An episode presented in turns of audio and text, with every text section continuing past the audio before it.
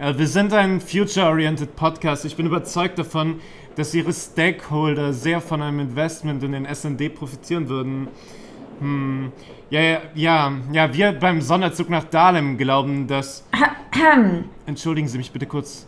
Äh, was willst du denn hier? In dem Bereichszug sind nur Angestellte erlaubt. Na, ich bin doch die Neue. Die Neue, so, so. ah, wo war ich? Wir beim Sonderzug nach Dahlem haben uns dazu entschlossen, das Keyword Wachstum mit in unsere Podcast-Philosophie aufzunehmen. Außerdem bin ich unglaublich stolz auf unsere Work Culture. Wir glauben an flache Hierarchien, wir glauben daran, dass nur glückliche Employees eine glückliche Audience schaffen können. Wir glauben. Ey, was soll ich tun? Ich habe einige coole neue Intro-Ideen und finde, wir könnten wirklich noch an unserem Gesamtkonzept schrauben. Ja, äh, viel, viel Hafermilch und einen kleinen Schuss Stevia bitte. Na los, mach. Ach, die, die neuen. Ja, äh, die Uhr tickt. Na los, mach mal. Anyways, haben Sie schon mal darüber nachgedacht, dass selbst der älteste und mächtigste Baum einmal ein kleiner Sprössling war? In einem sehr kurzen Timeframe wird der Sonderzug nach Dahlem nicht mehr aus der Podcast-Branche wegzudenken sein. Und das ist der Sonderzug nach Dahlem. Das ist der Sonderzug ins Paradise. Das ist der Weg ins Wirtschaftswunder. Das ist der Zug nach Dahlendorf. Und damit willkommen an Bord des Sonderzugs nach Dahlem. Wir rollen langsam auf die Weihnachtszeit zu und deshalb, damit das nicht ganz so einsam wird, in dem Cockpit des Sonderzuges sitzt hier ein neues Gesicht. Wer bist du denn? Ja, hi, ähm, ich bin Stella und ich bin im siebten Semester VWL im Bachelor und ja, freue mich, heute das erste Mal dabei zu sein. Wie geht's dir denn gerade so, Stella? Kommst du irgendwie klar mit den ersten, ersten Semestermonaten oder was machst du denn gerade? Ja, ich glaube, es geht mir wie vielen anderen auch. Es ist ein bisschen also eigentlich hatte man es ja letztes Semester schon, aber es ist irgendwie immer noch ungewohnt und ein bisschen anonym und aber ja, also für mich ist es im Großen und Ganzen in Ordnung, weil ich nur noch ABV-Kurse habe und meine Bachelorarbeit und zu Hause konzentrieren ist zwar schwierig, aber das geht noch einigermaßen. Ja, so langsam kommt man irgendwie auch in den Groove rein. Aber irgendwie fehlt noch so ein bisschen die Weihnachtsstimmung bei mir, um ehrlich zu sein. Weiß nicht, wie das bei dir ist. Ja, bei mir auch. Vielleicht, vielleicht kommt das noch. Diese Folge des FSI-Podcasts werden wir wieder die äh, Wässer, die Gewässer unseres heimischen Dahlems verlassen und so ein bisschen ins Internationale oder zumindest ins Europäische begeben. Denn diese Folge soll sich wieder alles um Erasmus drehen. Denn so langsam sollte es ja auch mit der Planung irgendwie losgehen. Alle Leute, die sich mal Gedanken gemacht haben, ob sie das mal machen wollen, sollten langsam mit der Planung anfangen. Und auch wir beide haben das doch schon, haben da schon einige Erfahrungen gemacht mit, oder? Genau. Aber äh, wir haben uns für heute nochmal eine Fachperson eingeladen, die uns ein bisschen mehr darüber berichten wird. Und zwar ist das die Frau Sandra Heischeid. Hallo und herzlich willkommen. Magst du dich vielleicht erstmal kurz vorstellen? Ja, hallo. Ah, ich bin Sandra Heilscheid. Ich arbeite am Fachbereich Wirtschaftswissenschaft und stehe für das internationale Büro des Fachbereichs, also eine eigene Serviceeinheit für Studierende, die gerne ins Ausland wollen. Also bist du da eine sehr wichtige Stelle oder die Anlaufstelle für alle, die irgendwie mal ein Austauschprogramm machen wollen, ob es Erasmus ist oder irgendwas anderes. Äh, wie bist du denn zu so einer Stelle gekommen? Also wie, wie bist du da gelandet, wo du gerade bist? Okay, ja, zunächst mal ja, richtig. Ich bin die Anlaufstelle für alle Studierende des Fachbereichs, die Fragen zum Auslandsstudium, aber auch zum Auslandspraktikum haben. Und wie ich, wie ich da gelandet bin, gute Frage. Ähm, ne, die Wirtschaftswissenschaftler lieben Prozessanalysen, das ist Teil auch äh, eures Studiums. Und ähm, es war eine Initiative von einem Marketingprofessor, Herrn Klein-Altenkamp, mittlerweile emeritiert, und Herrn Professor Gersch, die sich überlegt haben, sie wollten die Prozesse am Fachbereich rund ums Studium einmal analysieren. Und dabei kam dann vor einigen Jahren heraus, dass es doch ähm, wichtig ist, eine Stelle zu haben, die sich mit allen internationalen Themen beschäftigt, sowohl im Studium wie auch Wissenschaftsbeziehungen, Forschung, die ja so ein bisschen so die internationale Universitätslandkarte ähm, kennenlernt oder kennt und ähm, ja und Hilfestellungen geben kann bei allen Arten von Fragen. Okay, cool. Das äh, klingt ja echt ziemlich interessant und ähm, heißt das, du sitzt normalerweise nur in deinem Büro in Dahlem und kommunizierst mit der halben Welt oder vielleicht auch mal hin zu den anderen Universitäten? Also die Kommunikation aus Dahlem heraus gehört natürlich zu meinen Hauptaufgaben und äh, das ist auch ganz wichtig, dass ich in Berlin sitze. Aber natürlich, ja, das gehört auf jeden Fall dazu, Partneruniversitäten zu treffen, Konferenzen zu besuchen und auch dort neue Universitäten kennenzulernen. Was haben die im Angebot? Passt das zu uns? Passt das zu unseren Studiengängen? Ähm, Natürlich schaue ich mir auch an, welche Niveaus haben diese Universitäten und bringe die dann auch unserem Professorium nahe. Klar. Also suchst du quasi immer aus, irgendwie, was man, was wir quasi für Möglichkeiten haben, letztendlich dann ins Ausland zu kommen. Wir wollten uns in dieser Folge so ein bisschen auf das Erasmus-Programm konzentrieren. Könntest du uns vielleicht kurz erklären, wo dieses Programm herkommt oder was das letztendlich ist? Auf jeden Fall. Erasmus gibt es schon seit 1987, habe ich eben noch mal recherchiert. Ja, warum gibt es Erasmus? Erasmus ist ein Europaprogramm oder ein Programm der Europäischen Union. Ähm, hier geht es ganz klar um kulturelles Zusammenwachsen, Mobilität von EU, insbesondere EU-Bürgern, äh, aber natürlich auch von anderen Interessierten, die in Deutschland studieren. Also Staatsangehörigkeit spielt keine Rolle. Aber es geht darum, tatsächlich Verständnis füreinander äh, und andere Kulturen aufzubringen, neue Sprachen zu lernen, den eigenen Horizont zu erweitern. Und das fördert die, die EU mit dem Erasmus-Programm. Also es geht um Partnerschaft mit Universitäten und zusätzlich äh, ja tatsächlich um, um Geld, um Stipendien, die jeden Monat gezahlt werden. Du bist ja auch in deiner Arbeit, da haben wir eben schon mal kurz drüber geredet, relativ viel mit Studierenden in Kontakt. Ähm, und die haben bestimmt auch das ein oder andere Mal davon erzählt, warum sie sich für einen Erasmus entschieden haben. Jetzt wollen wir dich mal fragen, warum würdest du Studierenden, die sich diesen Podcast anhören, einen Erasmus-Aufenthalt empfehlen? Aus zwei Gründen. Also das erste ist natürlich äh, die persönliche Erfahrung, also Ausland schmecken, riechen, fühlen, erleben, sich der Situation stellen, etwas Fremdes oder anderes zu erfahren, ist, glaube ich, ein ganz wichtiger Punkt, an dem, an dem man wachsen und reifen kann. Und ich persönlich habe das auch vielfach erlebt und mein Leben macht es auf jeden Fall bunter und ich glaube daran, dass es, äh, dass diese Gelegenheit auch allen Studierenden offen steht und äh, ja, wer weiß, wohin unsere Lebensreise führt. Also das ein ein wichtiger Schritt, vielleicht ein ein wichtiges Puzzleteil. Der andere Teil ist natürlich auch ähm, die akademische Vielfalt, die sich ergibt.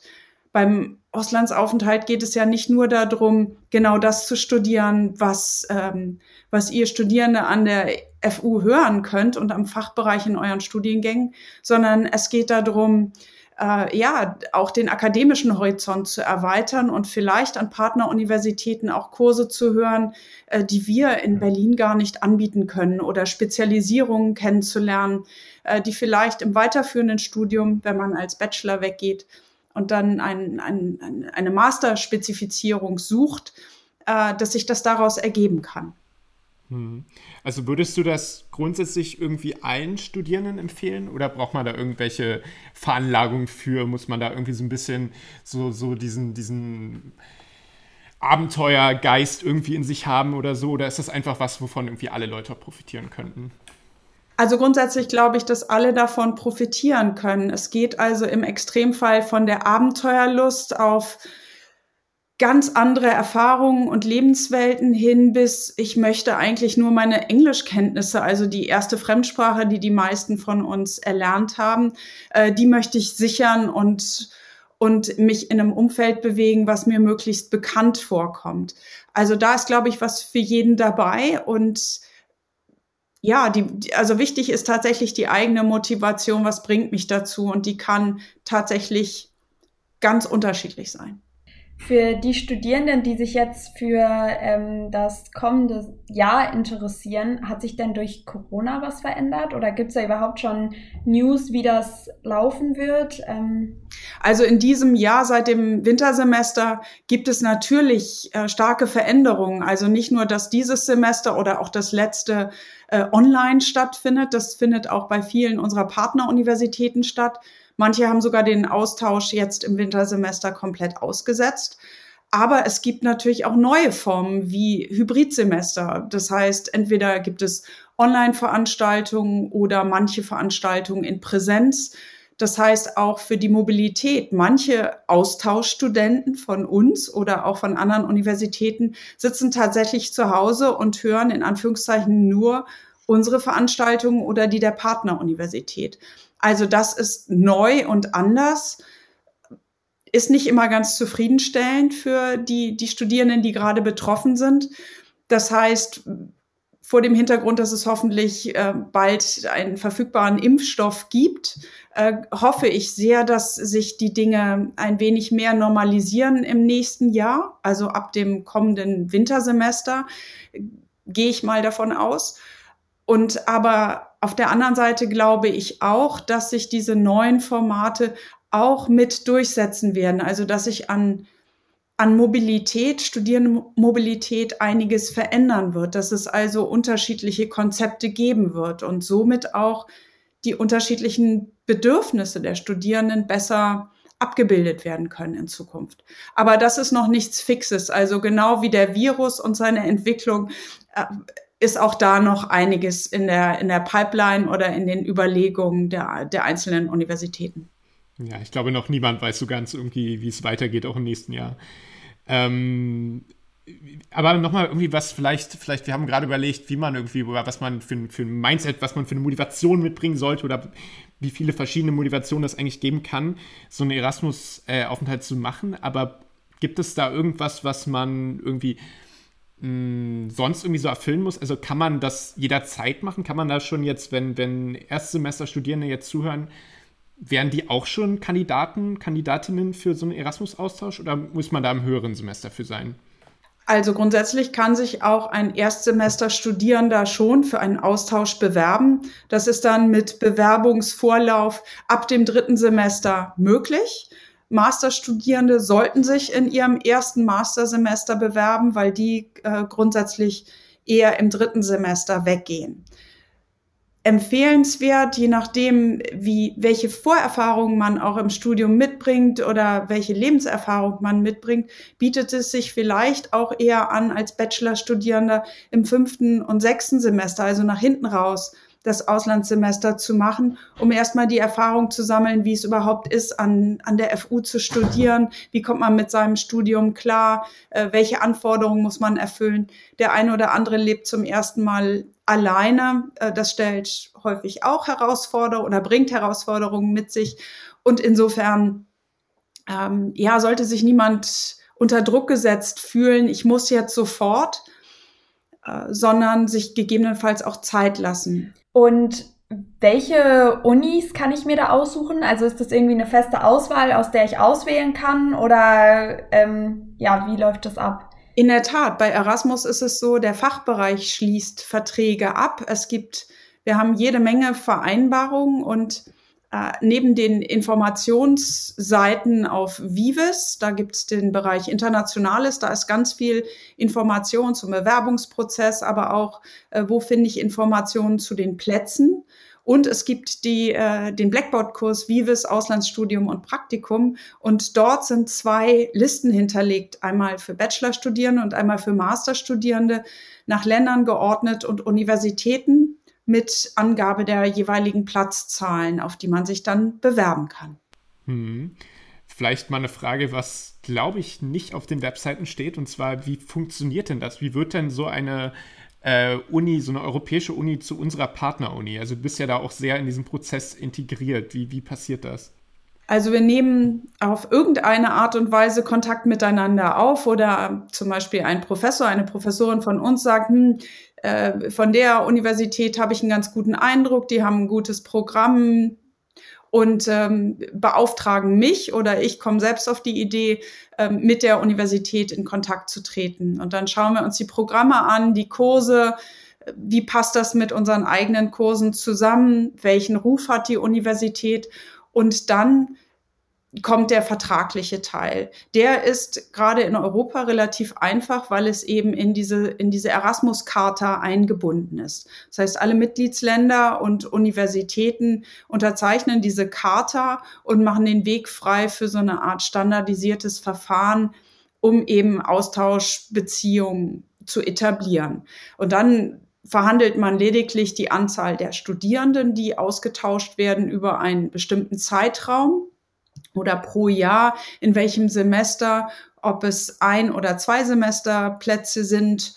Und ähm, ja, und dann wird es von verschiedenen Stellen unterschrieben und dann hat man sozusagen schon eine, ähm, eine Vertragsvorlage, ähm, die dann sehr schnell umzusetzen ist. Das geht bei uns vor allen Dingen auch mit Hilfe des Student Mobility Office der FU.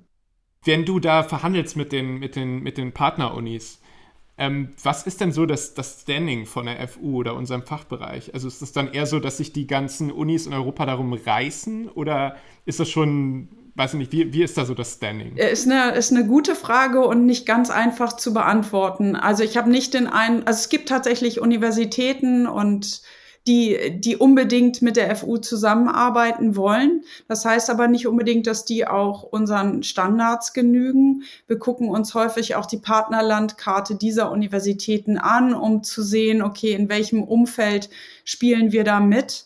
Für viele unserer Professoren sind tatsächlich äh, Partneruniversitäten interessant, die sogar private Business Schools sind. Das heißt, wir konkurrieren hier ähm, in einem Umfeld, was rein wirtschaftlich, rein von den Kapazitäten her äh, ganz anders ist als wir. Plus private Universitäten verlangen häufig genug Studiengebühren. Das schließen wir natürlich in unseren Verträgen aus, sodass äh, die Verhandlungen da manchmal gar nicht so einfach sind oder private Universitäten davon zu überzeugen, dass eine staatliche Universität durchaus Kurse und ein Angebot mit sich bringt, was attraktiv für diese viel Geld zahlenden Studierende ist, ähm, das ist nicht immer ganz einfach. Und wie wähle ich als äh, interessierter Studi jetzt die richtige Partneruni für mich aus? Gibt es da Kriterien, die dir immer wieder begegnen oder die du vielleicht auch empfehlen kannst? Also es hängt, es ist tatsächlich eine immer individuelle Einstellung und ähm, jeder Fall ist anders es geht zunächst mal darum, herauszufinden, okay, in welchem, in welches Land würde ich ganz gern mal reinschnuppern? Oder äh, habe ich eine persönliche Motivation oder eher eine fachliche? Ich empfehle immer auf dem Blackboard-Kurs Vives Auslandsstudium und Praktikum. Dort sind für jede Austauschuniversität nach Ländern sortiert, äh, viele Informationen hinterlegt über das Kursangebot. Äh, die Unis stellen sich vor, wie ist die Unterbringung, wie ist tatsächlich die Unterrichtssprache. Also wird viel auf Englisch unterrichtet oder tatsächlich in der Landessprache.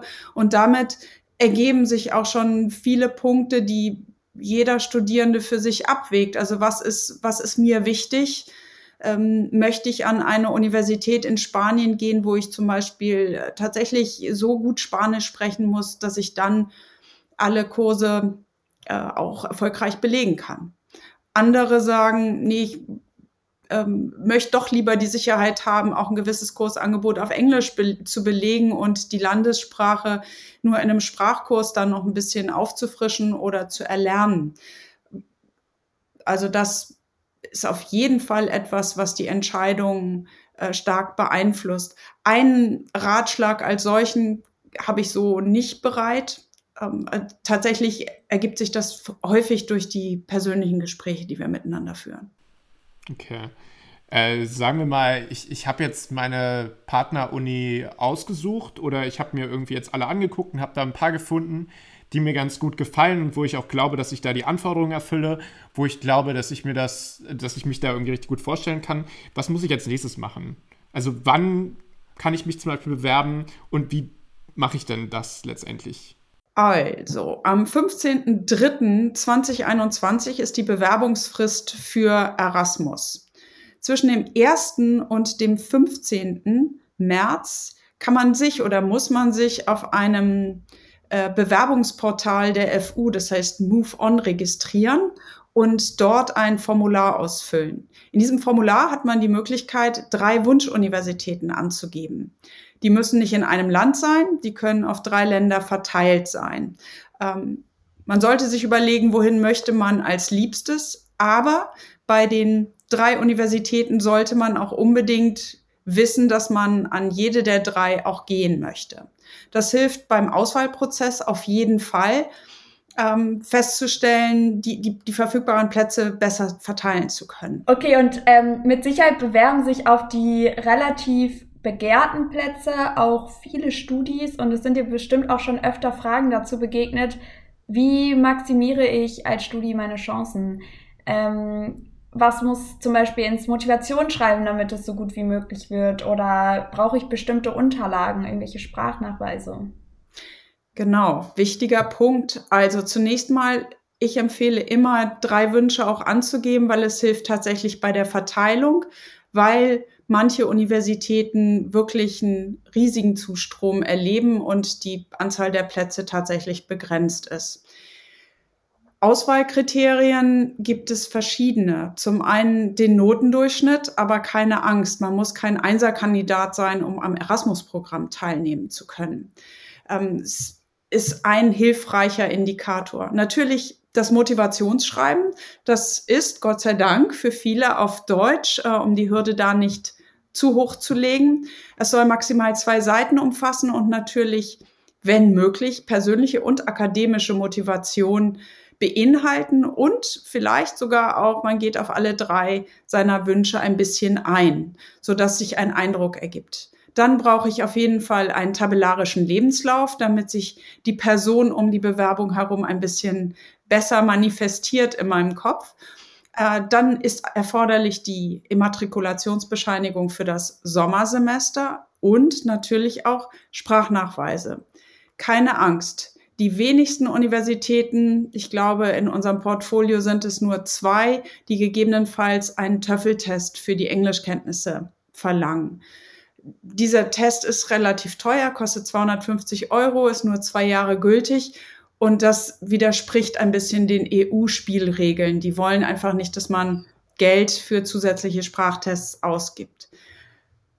Erstaunlicherweise und obwohl das Abitur bei vielen dann schon ein bisschen her ist, ergibt sich die Möglichkeit, das Abiturzeugnis ähm, mit den darauf ähm, gekennzeichneten Noten für die Sprachen äh, einzureichen. Und das ist vielen Universitäten schon Beweis genug, dass also Sprachkenntnisse vorhanden sind.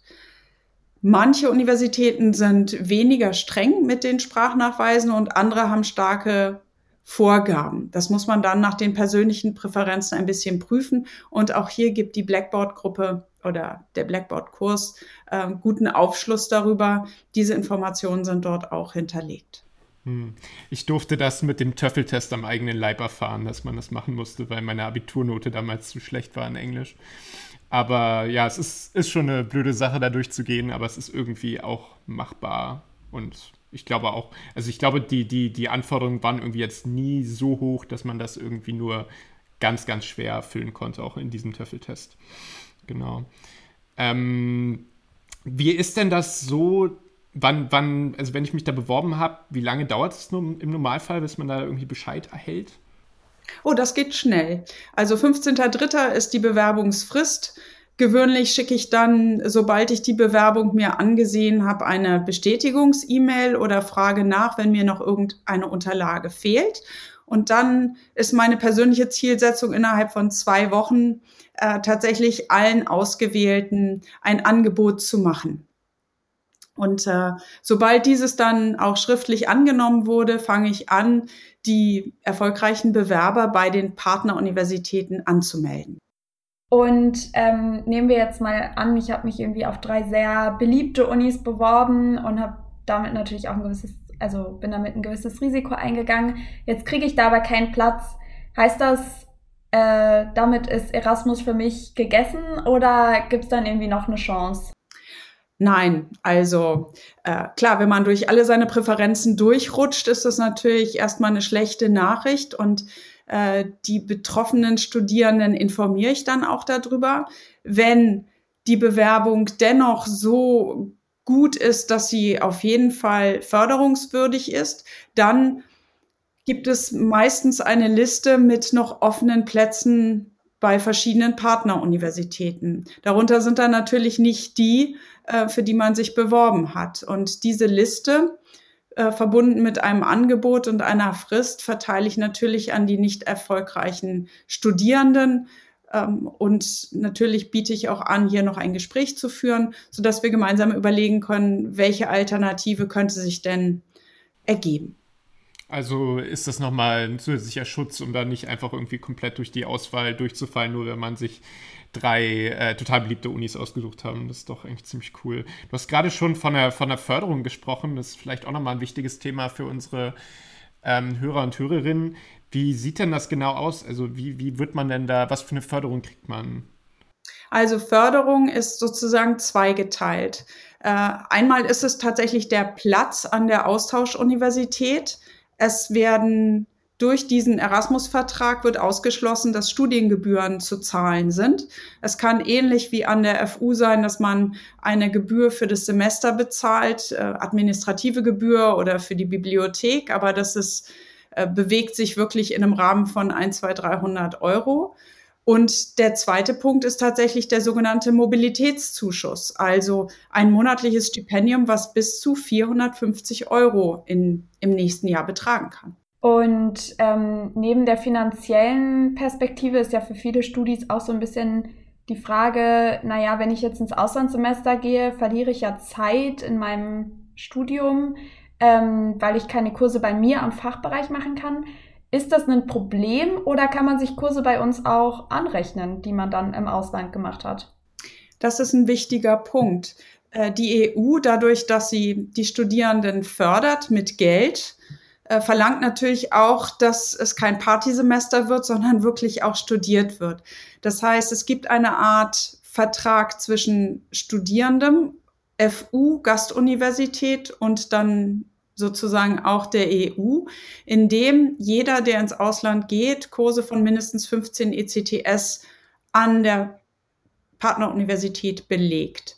Gleichzeitig, wenn hier an der FU Module offen sind, dann kann der Studierende versuchen, mit seinem Studiengangskoordinator, Koordinatorin zu sprechen und äh, zu sehen, ob diese Kurse aus dem Ausland hier angerechnet werden können. Bedingung ist natürlich, dass diese Module hier im Studienverlauf noch offen sind.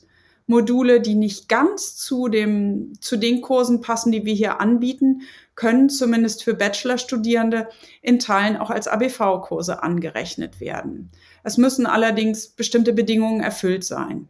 Ähm, zum Beispiel der Umfang des Kurses, der muss etwa dem entsprechen, ähm, den wir hier anbieten und die Lernziele müssen ähnlich sein wie die bei uns. Aber darüber informiert dann tatsächlich entweder der modulverantwortliche Professor, Professorin oder der Studiengangskoordinator. Ähm, wo würde ich denn, wenn ich jetzt interessiert bin, nochmal hingehen? Ich habe jetzt gerade den Podcast gehört, habe sehr viel coole Informationen gekriegt. Wo würde ich hingehen, um das nochmal alles zu sehen, um das nochmal vielleicht irgendwie alles auf einen, einen Ort irgendwie fokussiert, irgendwie abgebildet äh, zu, zu überblicken? Wenn, wenn mich das interessiert, wo würde ich dann da hingehen? Die Website des Fachbereichs, also vivisfuberlin.de grün hinterlegt, oben in der Leiste Internationales, Studierende des Fachbereichs und dort öffnet sich eine Latte von Informationen. Vom Direktaustausch über Erasmus-Möglichkeiten, wie komme ich an finanzielle Mittel, äh, wie läuft es alles ab, also der Bewerbungsprozess, bis hin auch zum Buddy-Programm des Fachbereichs. Und um jetzt vielleicht noch mal ein bisschen das Thema zu wechseln, weil wir hatten jetzt schon einen sehr tiefen Einblick, äh, wie aus Perspektive der Studierenden eigentlich Erasmus funktioniert und abläuft. Ähm, aber jetzt, ja, vielleicht zurück zu dir mal kurz. Ähm, gibt es Highlights in deinem Beruf oder so Momente, die du so als deine schönsten Momente bezeichnen würdest? Absolut. Also äh, der, ja, das große Highlight oder die großen Bonbons meines äh, Jobs an der FU sind tatsächlich die Besuche bei Partnern, potenziellen Partnern und auf Konferenzen, wo all diese Universitäten zusammenkommen, um über äh, die Zukunft der Internationalisierung ähm, an Universitäten zu sprechen, neue Konzepte von Zusammenarbeit zu diskutieren und Ideen zu entwickeln und natürlich tatsächlich persönliche Beziehungen zu unseren Partnern zu entwickeln. So ist es auch viel einfacher natürlich äh, bei einem Problem mal auf einen Kollegen oder eine Kollegin zuzugehen ähm, oder einen zusätzlichen Studierenden vielleicht irgendwo hinzuschicken. Also persönliche Beziehungen erleichtern das Leben ungemein und so ist es fast wie so eine große, große Familie. Neben all diesen wunderbaren kulturellen Erlebnissen und Eindrücken, die mit jedem Besuch verbunden sind. Ja, ich kann mir vorstellen, dass das wirklich ein toller Job ist, irgendwie auch mal in Europa und der Welt irgendwie rumzukommen und da mal mit sehr vielen coolen Leuten sicher da auch in Kontakt zu sein. Hey Sandra, vielen Dank, dass du heute da warst und uns einen kleinen Einblick gegeben hast. Hat mich sehr gefreut. Vielen Dank euch. Und äh, ja, ich zähle unbedingt darauf, dass es viele Interessenten für unsere Programme gibt und bin auch gern immer persönlich dafür da, jeden Interessenten zu beraten. Ja, voll cool. Danke. Ciao, ciao. Ja, danke schön. Tschüss. Tschüss. Tschüss. Wo kann man denn hier richtig hart abchillen? Abchillen. Wo kann man denn hier richtig hart abchillen? Abchillen? Wo kann man denn hier richtig hart abchillen? Abchillen. Wo kann man denn hier richtig hart abchillen? Wo ist die ganze Party? Wo kann man denn hier richtig hart abchillen? Abchillen. Wo kann man denn hier richtig hart abchillen? Abchillen. Wo kann man denn hier richtig hart abchillen? Abchillen. Ey, ich bin gerade neu in Berlin. Wo ist die ganze Party? Warst du schon mal in